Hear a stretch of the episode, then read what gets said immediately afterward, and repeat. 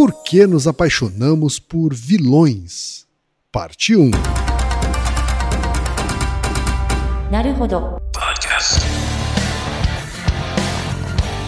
Bem-vindo ao Naruhodô, podcast para quem tem fome de aprender. Eu sou Ken Fujioka. Eu sou Altair de Souza. E hoje é dia de quê?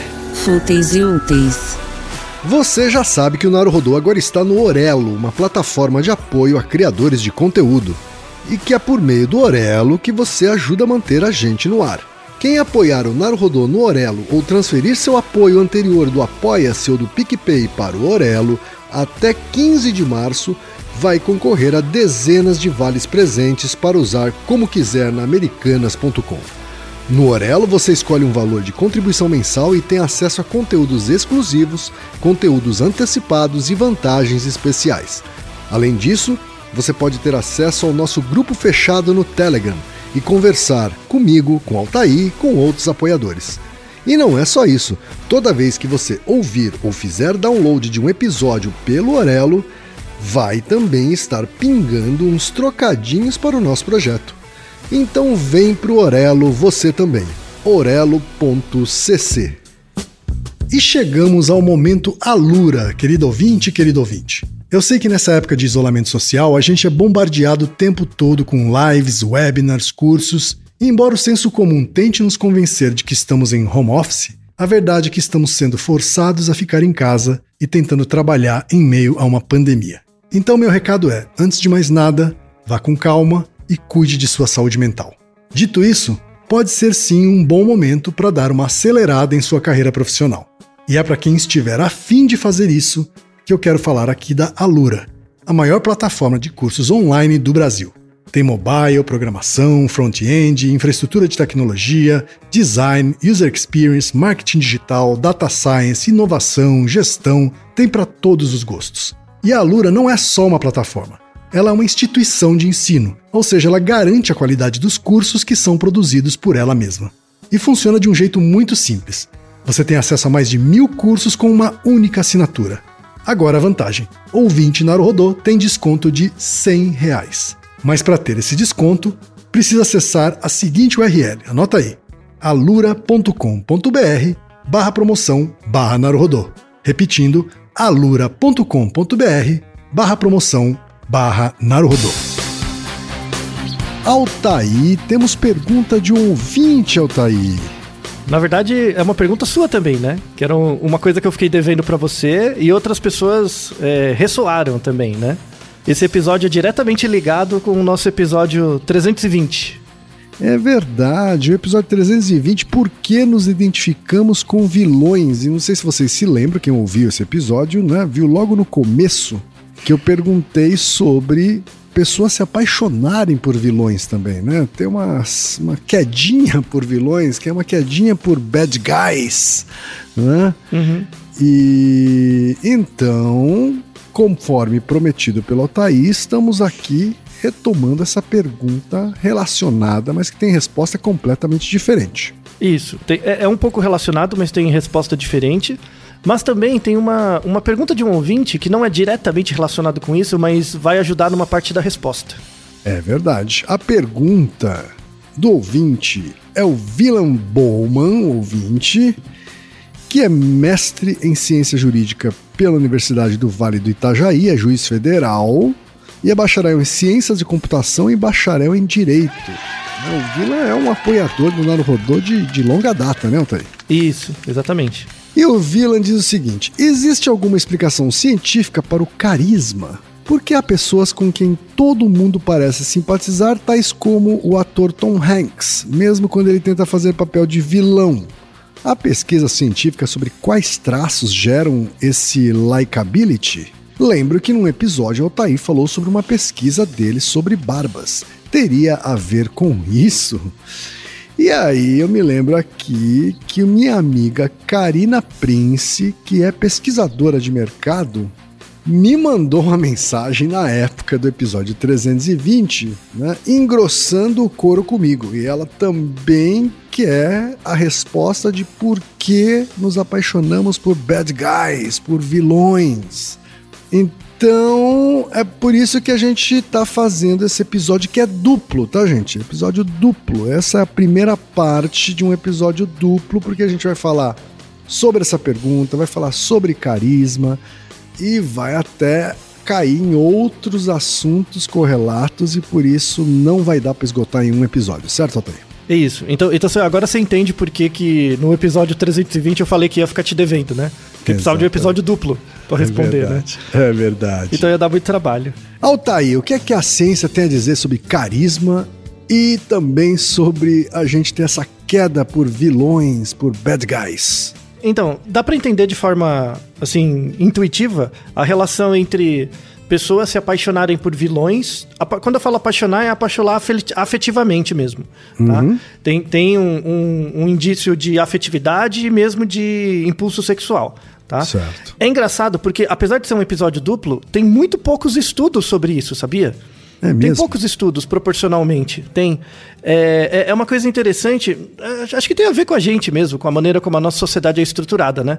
Você já parou para pensar quem que, ó, a gente tem tre vai 325 episódios, mais ou menos, né? A gente tem poucos episódios sobre sexo. Já parou Verdade. pra pensar? E, e a gente não recebeu perguntas. A gente recebeu muitas perguntas que circundam questões assim, mas a gente tem poucos episódios. É, é, pouco material. Assim, não, não é porque não tem vontade de fazer episódios que atacam essas questões.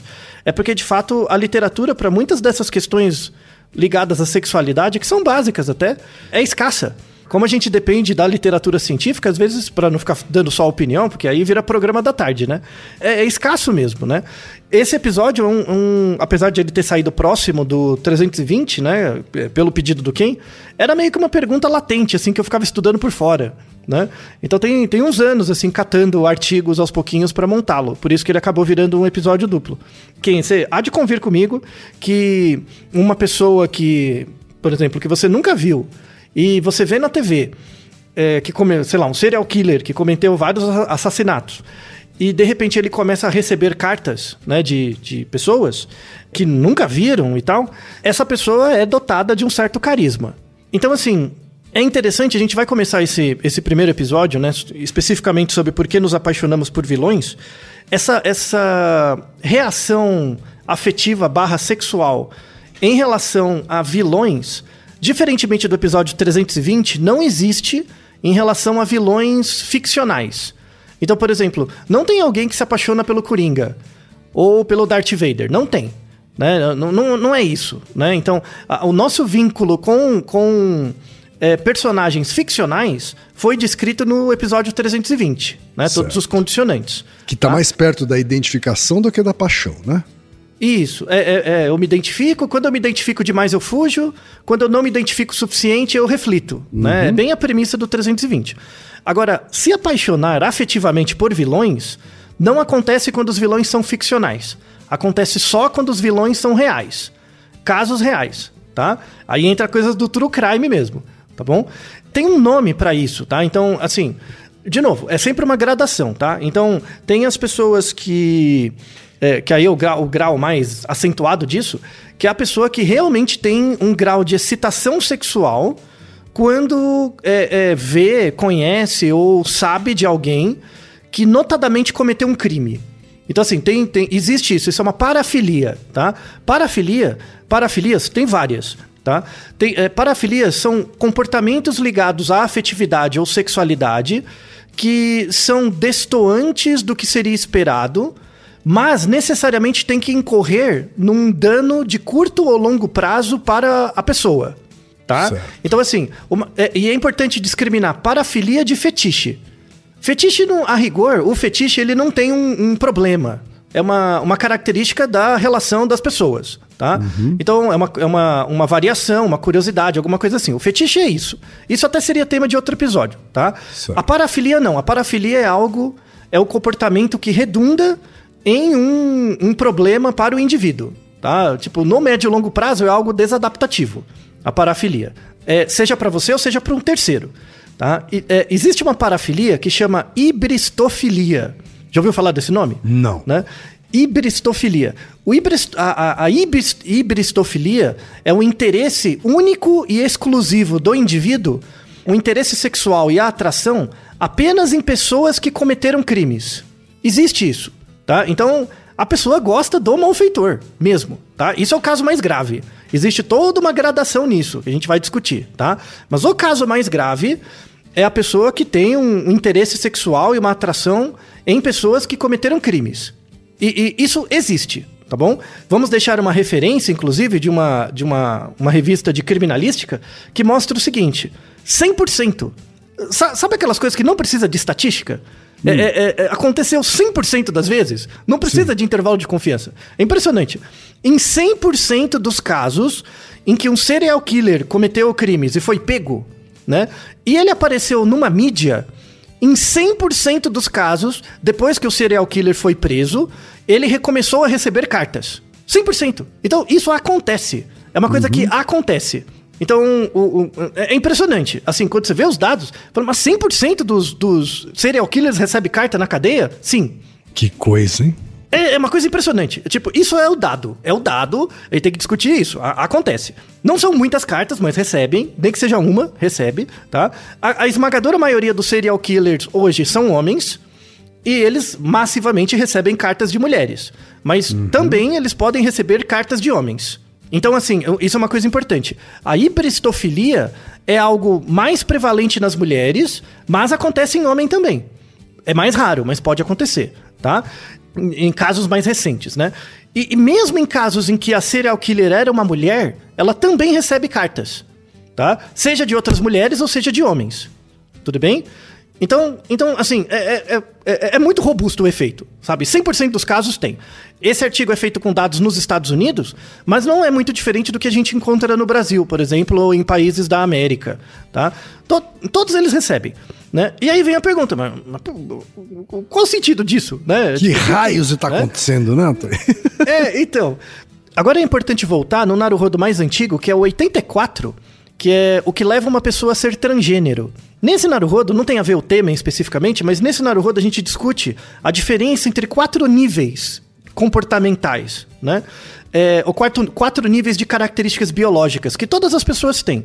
O primeiro nível, que seria mais material, é o sexo biológico. Depois a gente tem a identidade de gênero, é uma outra camada. Depois a gente tem a orientação sexual. E depois a gente tem a estratégia sexual. Tá? São uhum. essas quatro camadas. No episódio 84, a gente falou bastante das três primeiras: do sexo biológico, da identidade de gênero e da orientação sexual, para explicar a questão dos transgêneros, tá? Uhum. A gente falou pouco sobre a estratégia sexual. E agora, a, a, esse episódio é um bom episódio para trazer essa ideia de, da estratégia sexual.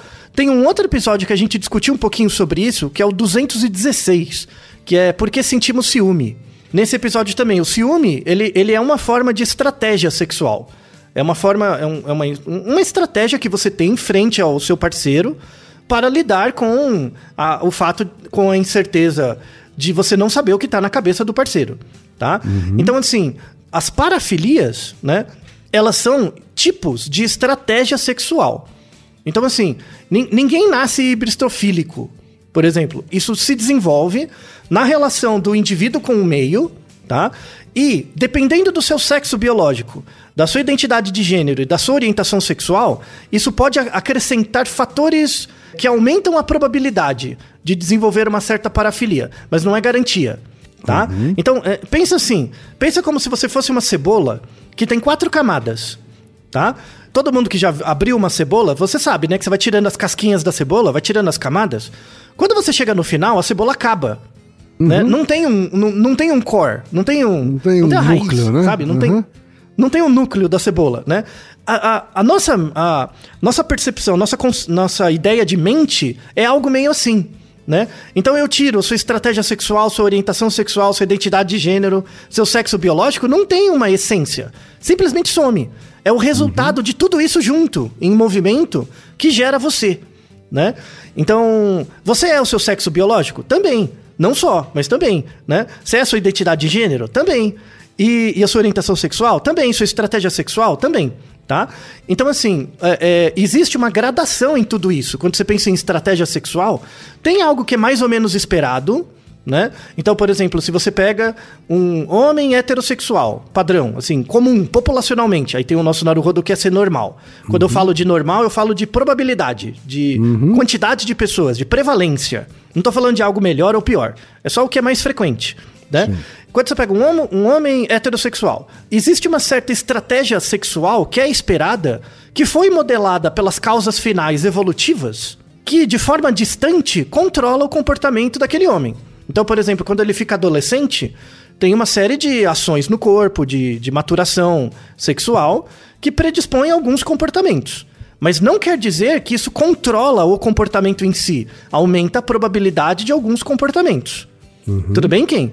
Tá? Sim. Tem que pensar numa coisa bem probabilística mesmo, tá? Então, por exemplo, os hormônios sexuais que você tem no seu corpo predispõem você a emitir alguns comportamentos. Só que o ambiente, a história de vida e a sua relação com outras pessoas vão também incluir essa probabilidade. Então, às vezes você tem muita testosterona, não quer dizer que você vai ser uma pessoa agressiva. Isso também é, é modulado pelo ambiente. Então, quando você pensa uma estratégia sexual, imagina, por exemplo, quem, ó, imagina que você é uma pessoa que só sente interesse sexual e, atração por pessoas que cometeram crimes. Você concorda que o seu mundo vai ser meio restrito? Sim. Tipo, é, é- é um, é um, entre aspas, um, um fetiche difícil de resolver, não é? É complicado, né? É, um pouco. É, é, é, você concorda, né? É meio difícil, né?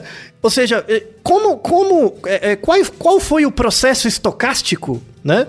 Qual foi a série de eventos na vida de uma pessoa que fez com que ela desenvolvesse um padrão de estratégia sexual tão restritivo? Sabe? Não é uma pergunta boa? É uma pergunta interessante, Sim. né? É, é, e, e assim, a gente não tem uma resposta fechada para isso ainda. Ainda precisa de mais estudos, né? Por isso que eu falo que nessa, nessa, nesses temas ligados à sexualidade, a gente tem evidências muito esparsas ainda, né?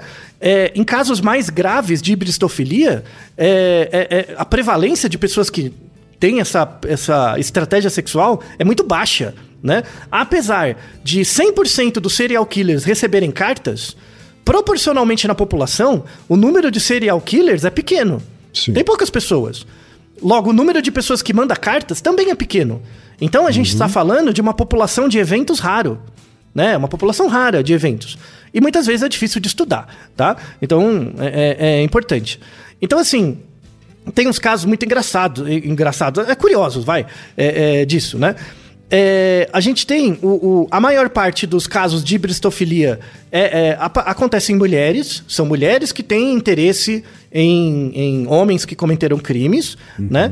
E aí a gente tem, segundo segundo a, a descrição né, do, do- da condição ou da característica, a gente tem dois tipos de hibristofilia.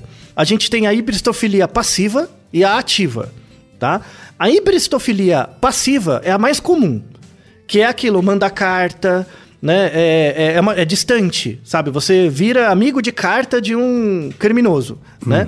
Você é, tem interesse sexual na- no relato. Então, assim, quando você recebe a carta do, da, da pessoa, do serial killer, isso é fonte de muita excitação sexual na pessoa, tá? Lembra um pouco que isso a gente descreve muito bem, é, é visto muito bem como, como uma fonte de excitação feminina padrão muito grande.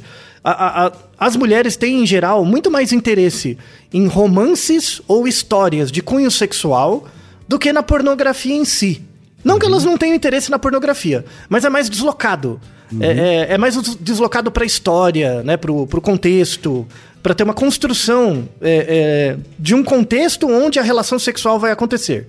Então, assim, quando você pega. E aí tem um. Eu coloco um artigo na descrição que mostra que a, a, a quantidade de dinheiro que as mulheres gastam em a- a artigos ou objetos ligados à sexualidade é muito maior, por exemplo, em romances, ou textos, ou histórias, do que propriamente em artigos sexuais. Tá? Então, i- isso é, é bem descrito. Quando- então, imagina, você tem esse, essa, esse interesse sexual no criminoso, né? É, você começa a escrever cartas, ele começa a responder. Então, você tem uma, uma, uma atração muito grande. Só que a sua atração não é necessariamente pelo criminoso, mas é por essa relação. É uma atração nessa relação, tá? Então, a, a, a hibristofilia passiva, ela é algo muito ligado a essa, essa manutenção de um ideário sexualizado de uma relação com alguém dominante. E, e aí, quando eu falo dominante, não é dominante sobre você, sobre a pessoa. Porque é, é, existe essa, esse senso, assim, convenhamos, de que uma pessoa que mata várias outras é uma pessoa que tem características de dominância sabe? É, é, bem deslocado, é por isso que é uma parafilia, tá? É, é algo estranho, assim, é, é, deslocado. Então, assim, convenhamos, uma, uma pessoa que mata várias outras, ela tem um status de dominância. Tanto é que ela aparece na TV, tanto é que, querendo ou não, ela recebe reconhecimento social. Esse é o problema, uhum. né? Então, a, a, a, a, não se sabe, teoricamente, se aí o interesse sexual vem porque ela, aquela pessoa cometeu um crime, logo ela parece mais dominante em relação a outras, porque ela foi capaz de matar, por exemplo, ou é por causa do reconhecimento social que serial killers recebem. Que isso gera também um impacto de dominância. É, é, é uma estratégia de persuasão. Quando você transforma o serial killer numa mídia, ele basicamente vira um produto. E aí ele vira um produto de desejo. Não de desejo de consumo, mas de desejo sexual. É muito interessante, né? Muito interessante. E esse essa, desejo sexual não necessariamente significa uma expectativa de consumação. Então, no, no, na hibristofilia passiva, não. Uhum. Na hibristofilia passiva é mais idealizado, é uma coisa certo. mais distante mesmo, uhum. tá? Eventualmente, aí tem alguns casos que quando essa relação por carta ou por contato, visitas às vezes, vai crescendo, às vezes a pessoa se casa. Pode casar, uhum. mas, mas é bem menos frequente. Então a esmagadora maioria dos casos é a carta, é um contato distante. Depois pode evoluir para uma outra coisa. É, mas é, mais, é menos comum. Mas é interessante isso, a gente não tem essa resposta. Se o interesse do, da pessoa é pelo fato do, do serial killer ser alguém dominante porque matou alguém, ou porque recebeu, recebeu mediatização, né? Foi mediatizado. Mas pelo que eu entendi, se eu entendi bem, essa atração é mais pela relação em si do que pela pessoa, pelo vilão em si. Isso.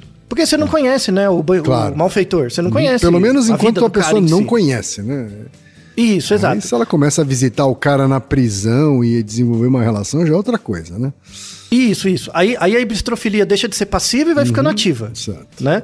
Aí o caso, aí, aí a ibistrofilia ativa, né? É quando de fato você se envolve afetivamente mesmo, aí tem a consumação e tal.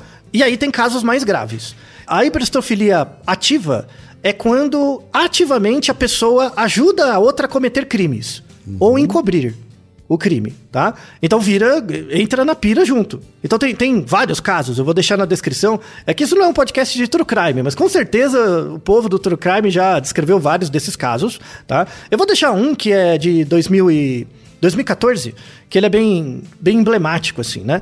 Era uma, uma moça chamada Charlene Galego e ela era casada com um homem chamado Gerald. E aí, assim, o, o, inclusive fizeram uma avaliação neuropsicológica na cadeia da, da Charlene e tal. Ela tinha um QI muito alto, sabe? Então ela, é, é ela tinha a, a, aptidões neuropsicológicas muito bem desenvolvidas, assim, né? Uhum. É, e aí, assim, ela era casada com, com esse homem, o Gerald, e eles, tudo bem, né? Só que aí, assim, pela, pelos relatos deles e também de, de testemunhas e tal, de pessoas que conheciam ali da família, a Charlene era extremamente submissa em relação ao Gerald. Mas isso era uma. Assim, o Gerald não abusava dela nem nada, mas eles tinham essa relação, era a maneira como ele se funcionava. Num certo momento, o Gerald começou a ter um problema de disfunção erétil né? Por alguma razão, tá? Depois a gente vai ver qual era a razão. Mas ele começou a ter um problema, né? É, eles tinham em torno de 35 anos, tá? A idade média deles era mais ou menos... Ela era um pouquinho mais nova, mas em torno disso. Daí, a, a, a Charlene começou a mostrar, né? A desenvolver algo que já tinha, né? De forma latente. Ela começou a... a para tentar resolver esse problema de é, problema de disfunção erétil no marido, ela começou a trazer para a relação outras mulheres. Só que ela escolhia as mulheres. Uhum. Ela escolhia, né? E, e aí começou a, se, começou a criar um, uma maneira de relação deles em que é, é, ela trazia as mulheres, ela escolhia, era meio que o padrão dela, né? E o, e o Gerald não tinha, é, resolvia o problema de disfunção erétil por causa das mulheres que eles traziam. Só que aí a, a coisa começou a escalar. Eles começaram a ser cada vez mais agressivos com essas mulheres, Uhum. né? Começou a ter uma relação mais, mais é, é, agressiva, tanto é que é, eles, é, eles dois juntos mataram e oito mulheres, estupraram e mataram oito mulheres juntos, Caraca. né? E aí era descrito que somente no momento, somente conseguindo matar uma pessoa, o Gerald resolvia o problema da disfunção erétil e era o único momento em que a Charlene chegava ao orgasmo. Olha a pira. Que né? pira. Então, é, então esse era um caso clássico de bristofilia ativa. Assim, que né, ela participava da coisa, né? fazia parte do, do, do negócio. Tá? E, assim, até 2016, 2017, se achava que a hibristofilia era algo eminentemente feminino em relação a um serial killer masculino. Né? Mas tem um paper de 2019, que é um estudo de caso muito interessante, que mostraram o contrário. Né? É o caso de uma, de uma mulher, é uma mulher chamada Johan Dennehy. Né? A Johan Dennehy matou três homens e teve mais duas tentativas de homicídio, essa, essa mulher. E ela mesma tentou, tá? Ela mesma matou, ela não recebeu ajuda. Mas ela foi encoberta, as evidências, o corpo foi escondido, é, é, testemunhas e tal. Ela foi encoberta por três homens. Três homens diferentes encobriram ela, protegiam ela e, pra, e davam liberdade para ela cometer os crimes, né? É, é, inclusive, a própria Johan é, pedia para esses homens é, sistematicamente não enterrarem os corpos daqueles que foram mortos. Pediam pra violar o corpo ou deixar fazer coisas com o corpo, e os homens faziam. Inclusive, eram homens que não tinham histórico nenhum de crimes anteriores, nada. Eram pessoas comuns, sem ser nenhum, nenhum histórico, né? É um negócio muito doido, né? É um negócio muito, muito esquisito, tá? É, mas acontece, né? Eu- eu- O que, que a gente vai fazer, né? Acontece. E, e aí entra, entra essa questão da, da- do carisma, né? Como é que você consegue é, é, fazer uma, uma pessoa acompanhar você nos crimes, né? De alguma coisa, ou convencer, ou... Enfim, né? Aí, assim, é, carisma, a palavra carisma, ela é muito mal definida cientificamente. Muito mal, tá? Na psicologia, a gente praticamente não usa essa palavra, carisma, ela é muito ruim, mas ela tem um uso na, no direito e na sociologia. E aí é importante pegar isso, porque muita gente do direito usa esse termo, e, mas ele é muito vago, tá? Então, assim, é, por exemplo, quando, quando a gente fala que uma pessoa tem carisma, parece que ela tem um poder mágico, né?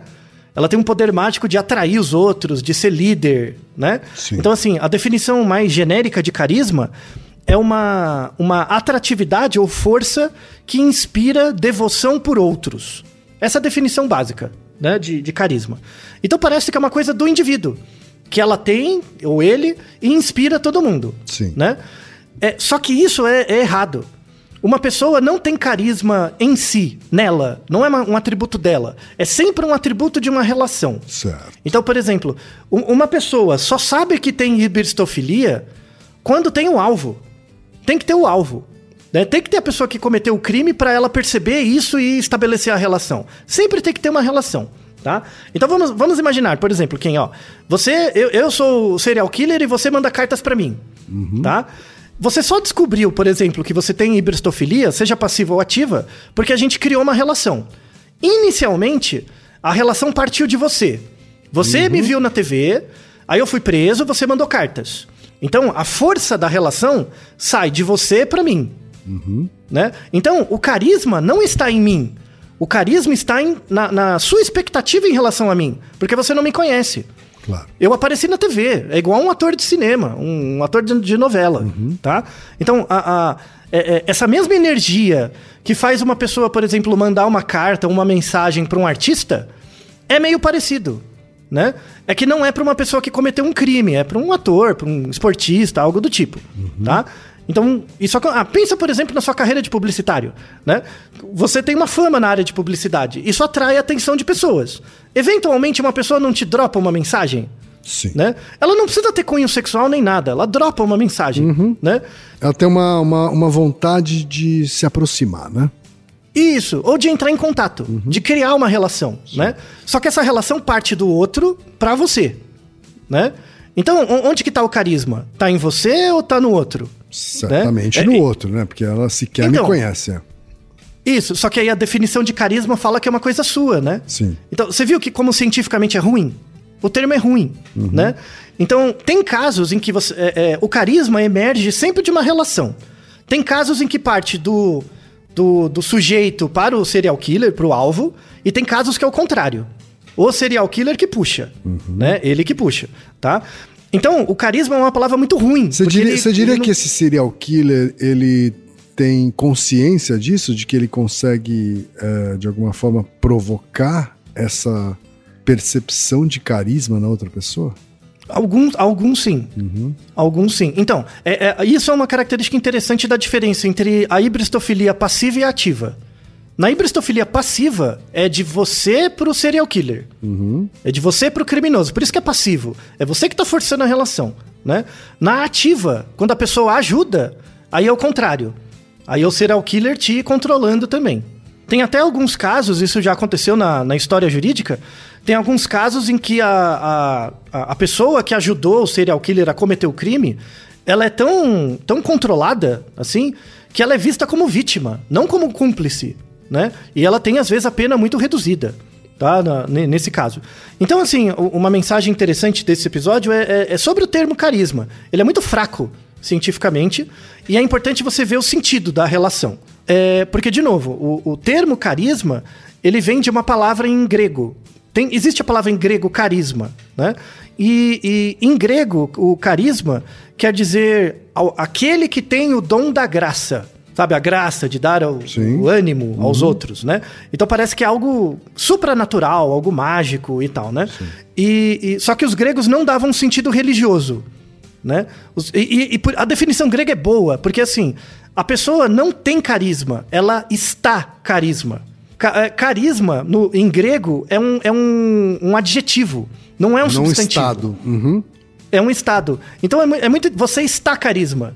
Né? Ou seja, você está numa situação social, num contexto, onde você fica popular. Isso é muito comum hoje na internet. Não pipoca uns caras assim, de repente, do nada, o cara fica super famoso. E de né? repente, do É nada, some também, né? Isso. Então, o, o carisma tá onde? Está no cara ou está na- na- no público? Na verdade, está na relação dos dois. Então, num certo processo estocástico, num certo evento, apareceu um contexto e alguém que representa. Aí, puf, pipoca. É, é, então, o carisma emerge dessa, dessa relação. Então, a visão de carisma como algo religioso vem com o catolicismo, com o cristianismo, tá? E vira um tema, um tema muito cristão. E, e aí, é aí que a, a gente associa o carismático com o líder. Isso vem da questão cristã. Então, os gregos não achavam que o cari o- a pessoa que tinha carisma ou estava carisma necessariamente era um líder. Podia não ser. Mas na- no, no- no catolicismo, inclusive a ideia do líder carismático, que é aquele líder que baseia a- a- o convencimento na emoção, em valores simbólicos, né? Esse líder carismático é um líder cristão. Assim, aquele que arregimenta as, as ovelhas, fala por parábolas, sabe? Então, a, a ideia do carisma surgiu bem na... Carisma religioso surgiu bem na religião cristã, né? E a, a, a primeira definição formal, assim, de carisma vem do Max Weber, né? O, o sociólogo lá, o Max Weber, um dos, dos três porquinhos da sociologia, né? É, ele descreveu num, num texto dele que é o, o Teoria da Organização Social e Econômica, né? Eu vou até ler a definição que ele dá de carisma, porque é interessante, você vai ver que tem uma coisa bem cristã, né? Então, abre aspas. Carisma é uma certa qualidade de uma personalidade individual em virtude da qual ela é separada dos homens comuns e tratado como dotado de poderes ou qualidades sobrenaturais. Né? Então é bem a definição que a gente tem do senso comum. Né? É, estes indivíduos que têm carisma, como tais, não são acessíveis à pessoa comum, mas são considerados de ordem di- divina ou exemplares. E com base neles, o indivíduo em questão é tratado como um líder. Interessante, né? Então ele, ele dá bem essa definição cristã pro carisma. E é por isso que ela não é usada na psicologia, né? Porque na, na psicologia a gente estuda o comportamento. E carisma não é o comportamento, é o resultado de uma relação, né? Entre o indivíduo e o seu contexto. Só que a gente não sabe qual força é maior. Se vai do indivíduo pro, pro alvo ou do, do ambiente pro indivíduo. Aí eu comecei a procurar na psicologia, assim, o que, que seria algo de carisma, e não tem. Não tem, o psicólogo evita usar esse termo. Ele é muito ruim, né? Espero ter convencido vocês do quão ruim é, é, é o termo. Dizer que alguém é carismático Né? Eu gosto muito do modelo grego, de você considerar um adjetivo. A pessoa está carismática. Ou seja, tem alguma coisa no contexto que encaixou com aquela pessoa. E aí puxa. Você deve ter conhecido no seu histórico de publicitário muito bem quem pessoas que são extremamente talentosas e simplesmente não deram certo. Uhum, sem dúvida. Simplesmente, assim, que, que foi um desperdício, sabe? Você fala, uhum. mano, aquela pessoa merecia muito mais. E, e, e o que, por que aconteceu? Ou seja, aquela pessoa não estava com carisma. N não é um problema dela, foi a relação, não casou, né? Não casou. Para cada pessoa que, que você chama de carismático, tem outras 10 que simplesmente tiveram azar. Que poderiam estar ali também, mas não casou. Mas tá? se essa ideia então, de carisma tá na relação e não na pessoa, é, essa atração que existe por criminosos, ela também pode se dar por pessoas que não são necessariamente criminosas, mas são bad guys? Sim, sim. Então, é a mesma coisa. Então, assim, é, é porque a, a, o assim, no caso da hibristofilia, que é a parafilia, é o interesse sexual na pessoa que cometeu um crime. Ela consumou um crime, eu sei. Mas não quer dizer que não tem uma gradação né? O que, que seria a gradação? O bad guy vem antes, né? Aí já não é o crime em si, mas é a dominância, né? Então a gente tem, tem, tem. É mais comum, é mais, mais frequente é, é, em mulheres, mas já tem estudos mostrando que, em função da orientação sexual e da identidade de gênero, pode mudar também, tá? Então é das pessoas. Então, é, por exemplo, depende muito da sua estratégia sexual, da maneira como você visualiza o seu gostar do outro. É, e é mais comum em pessoas mais jovens. Adolescente, jovem adulto, menos de 30 anos, tá? 25, 30 anos.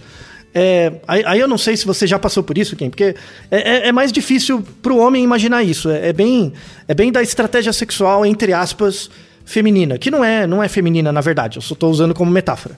De que, assim, quando você ama alguém, mesmo a pessoa que você não conhece, você cria essa relação idealizada, o seu sentimento em relação a esse outro é tão forte que você acha que o seu amor pode mudar aquela pessoa, tá? Então, assim, eu gosto tanto dele ou dela que, mesmo apesar dele ser uma, uma pessoa má, ruim, eu sou capaz de mudá-lo. Eu, eu, eu tenho condições, eu sinto que eu tenho autoeficácia para mudá-lo. Isso é o pezinho da hibristofilia. É uma razão pela qual a gente se vincula a, a, a bad guys, por exemplo. Tem o pré-diabético e tem o pré-ibristofílico. é isso. Isso, é, é o, é o pré-bristofílico, exatamente. Né? Então veja que é uma gradação, né? Veja que é uma gradação, assim. É, quando você olha a parafilia, parece que é algo muito estranho, tipo, que não existe na sociedade. E não é, é uma gradação mesmo. Você vai chegando mais ou menos perto. Ah, ah, você pode começar a imaginar, por exemplo, é, é, muito comum em relacionamento abusivo. Hoje que a gente tem mais dados, dá para falar mais isso. Existe uma fase do, da relação abusiva em que você acha que o seu gostar é suficiente para fazer o outro mudar. É, aparece muito isso. É mais comum na relação da mulher com o homem, né? Mas acontece em relações é, homoafetivas, é, é, agora que a gente tem mais acesso à discussão sobre o tema, vai aparecendo em outros casos. Então mostra que é uma coisa que não é ligado à identidade de gênero, nem à orientação sexual, mas é uma coisa da estratégia sexual. E né? nesse caso é... também tá. É, a, a coisa está acontecendo na relação e não Sempre na relação. no objeto em si. Isso, uhum. isso. Então, por exemplo, pega a situação estereotipada, tipo, a, a menina que gosta do cara que é bad guy na escola, uhum. sabe? O cara que fuma, sei lá, o cara uhum. que faz uhum. merda na escola, uhum. né? E a menina adora ele e tal, mas sabe que ele tá fazendo errado, mas não, eu vou mudar ele, sabe aquela coisa? Então, existe né? essa expectativa é aquela... de ser uma espécie de salvador, assim? Existe um pouco. Uhum. Existe um pouco. Ah, é, existe uma. É, de novo, é uma idealização do, seu, do efeito do seu sentimento no outro. Sim. Não tem certo e errado, tá? Então você está idealizando a si mesmo, né? No final das contas, assim. Isso. Você está idealizando, na verdade, o efeito da, do, de você no outro. O efeito que a sua, que a sua relação exerce no outro, né? Que é normal, sabe? Toda vez que você tem uma relação, sobretudo uma relação que você se apaixona, e, e, se apaixonar é perder um pouco de capacidade cognitiva, a gente já pode até fazer um outro episódio sobre isso, sobre isso a sua capacidade de julgamento muda um pouco, né? Então você, você acha que o, o seu sentimento gera muito mais efeito no outro do que de, de fato gera. Quando é recíproco, né? Aí você tem uma parceria de verdade. Quando a coisa é recíproca, né? E você percebe que o que você faz pro outro tem um feedback do outro, aí você cria uma, um relacionamento mais mais fraterno, é, mais saudável. O problema é quando você tenta fazer algo, o outro, o bad guy, é, não muda, aí fala, não, é que eu não tentei o suficiente. Você insiste, você fica investindo nisso, né? É, é, é- é aquela, aquela percepção de que o seu cuidado, o, o meu, assim, ele, é- é- esse, esse cara nunca foi cuidado de verdade, mas eu vou cuidar dele para que ele melhore, mude, vire algo, algo melhor e tal, tá? Na, na hibristofilia mesmo, né? Aí não. Aí, tipo, eu gosto porque ele cometeu o crime. Já é algo mais distante. Mas não quer dizer que tem uma gradação para coisas muito prevalentes, muito comuns. Isso é o relacionamento de todo dia. No caso do bad guy, se também está na relação, né? se no caso do guy está na relação e não no objeto, e, e, tem, e tem como ponto de partida a própria pessoa que se apaixona, é, como por exemplo numa relação abusiva, é possível que ela acabe é, adotando esse padrão de comportamento. Sim, sim. E aí, é ótima observação. E aí tem um ponto importante, né? Como só re- retomando isso, né? O carisma é uma definição cientificamente ruim porque ele não mostra o sentido da relação se tá vindo do bad guy pra, pra pessoa ou da pessoa pro bad guy, né? Não mostra, tá? A hibristofilia, ag- agora que é um termo mais cientificamente um pouquinho melhor, a hibristofilia, ele necessariamente é da pessoa para o bad guy. Então, eu gosto dele, eu acho que eu vou mudar ele, e aí eu invisto. Tipo, é, é- é a minha estratégia sexual. É a minha estratégia de buscar um parceiro é essa. Não quer dizer que eu não possa mudá-la. Tá? Não quer dizer, tanto é que você muda. Você muda a estratégia sexual conforme Claro. você vai ficando mais velho, né? Você tem uma estratégia, quando você tem 18 anos, você tem um jeito de pensar da época, né, que é uma relação de você com a época e também você é jovem. Quando você tem 30, 40 é outra estratégia, tá? É normal. A estratégia sexual é a mais flexível de todas. Do sexo biológico, identidade e orientação sexual, a estratégia varia muito durante a sua vida. Não quer dizer que você não possa mudar, mas se você não pensar sobre, você não muda. Isso que é o difícil, sabe? A estratégia sexual, ela, ela- é meio que uma, uma, uma, uma cadeia de probabilidades que vai meio te carregando. Né, da relação da sua vida com seus pais, com, com, É sempre, um bom, é sempre um bom tema para terapia esse, não, Thaí? Sempre, sempre. Não, não é à toa que isso vem de livro, de uma gente fica milionária com isso, fazendo discussão, contando história, relato de caso, escreve livro da vida da pessoa, né?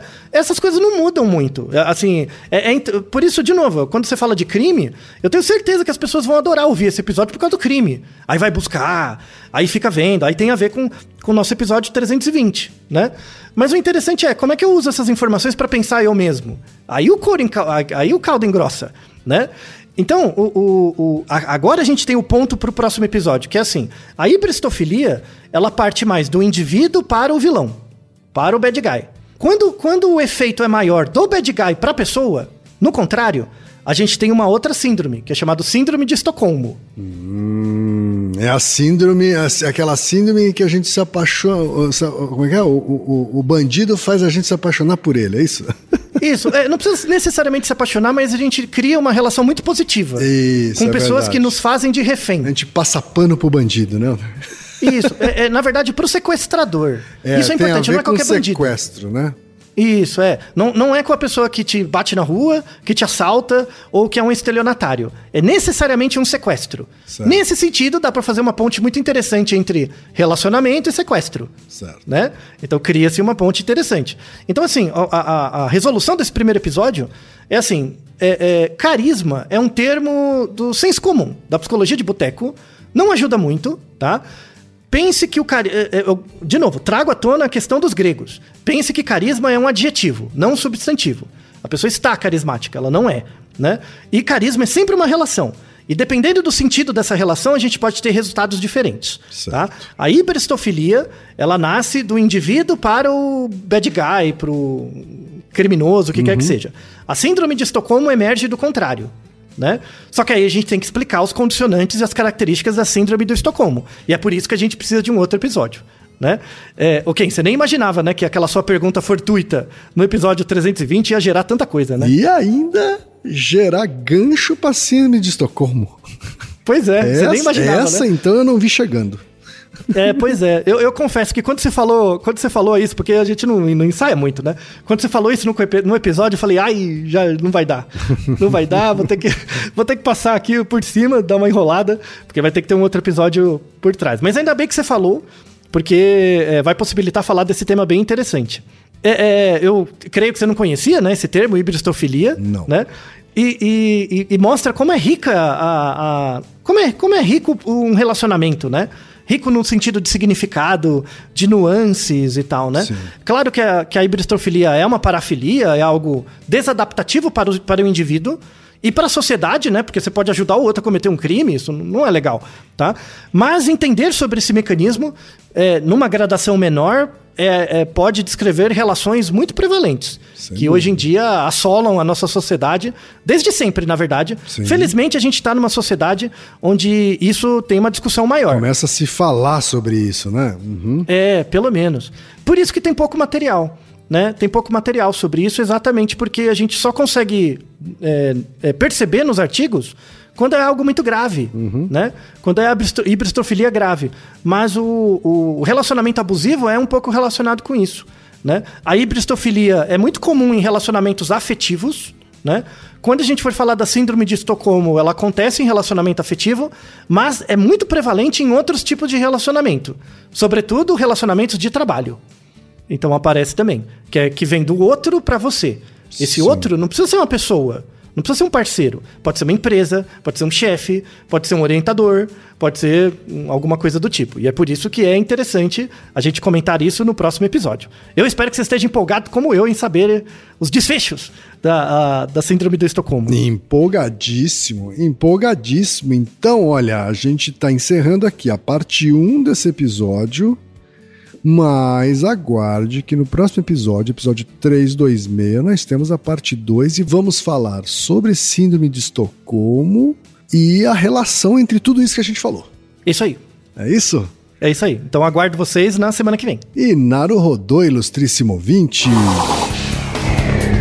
E você já sabe, aqui no Naru Rodô, quem faz a pauta é você. Você tem alguma pergunta pra gente ou quer comentar algum episódio? Escreva pra nós. podcast@naruhodô.com.br. Repetindo? podcast@naruhodô.com.br. E lembre-se, mande nome completo, idade, profissão e a cidade de onde você está falando. É isso aí. Naruhodô.